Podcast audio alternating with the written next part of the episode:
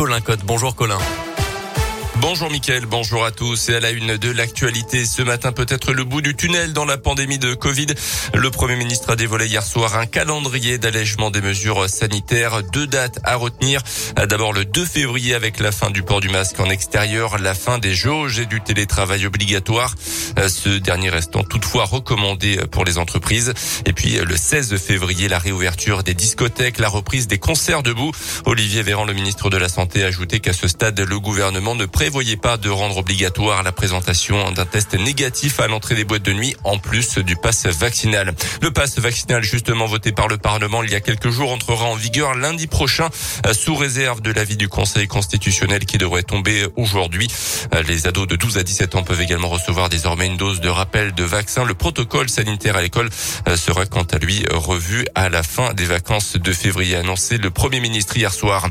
Dans ce contexte, le respect des gestes barrières et le port du masque reste quand même primordial dans la gestion de l'épidémie avec un enjeu qui s'est accru depuis le début de la crise. Éviter autant que possible la pollution engendrée par les masques pour se protéger du Covid. Ils finissent le plus souvent à la poubelle ou dans la nature où ils mettent 10 ans à se dégrader. En 2020, ils ont représenté 40 000 tonnes de déchets.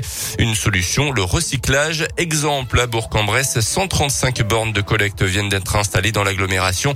Euh, par, euh, par exemple, au siège de l'agglomération, à la piscine Carré dans certaines crèches et accueils de mairie. Masques sont ensuite transformés par la société Kinat basée en Gironde. Les précisions de Jean-Luc Roux, conseiller délégué en charge des déchets à Grand-Bourg Agglomération. Cette entreprise donc récupère les masques. Ils sont ensuite mis en, quarantaine. Euh, ils sont décontaminés, ils sont triés puisque vous le savez, ces masques contiennent plusieurs matières différentes. Je pense notamment à la petite barre en métal doit être retiré pour la, la, séparer du plastique. Et euh, ces masques sont ensuite transformés en, paillettes plastiques qui euh, servent donc à, fabriquer des différents objets en, plastique en remplacement du plastique neuf.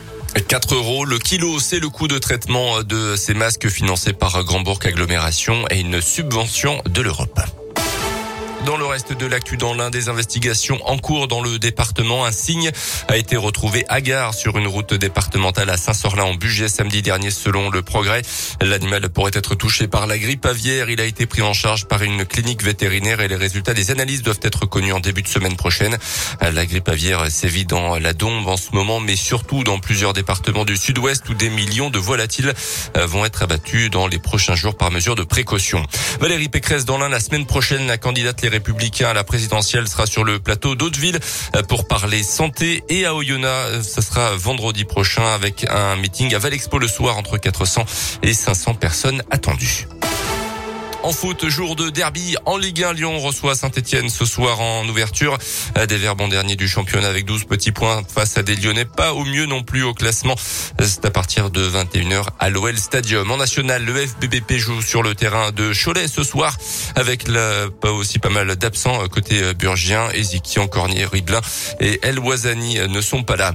On termine aussi avec du biathlon et la sixième place de l'Indinois Simon Détieux hier sur l'individuel à Antols en Italie résultat qui malheureusement lui fait perdre le petit club de l'épreuve au bénéfice du Norvégien Tarjebeu. Merci beaucoup Colin Cotte. Le prochain Scoop Info à 7h, donc dans 30 minutes. Voilà, sur Radio Scoop comme toutes les demi-heures.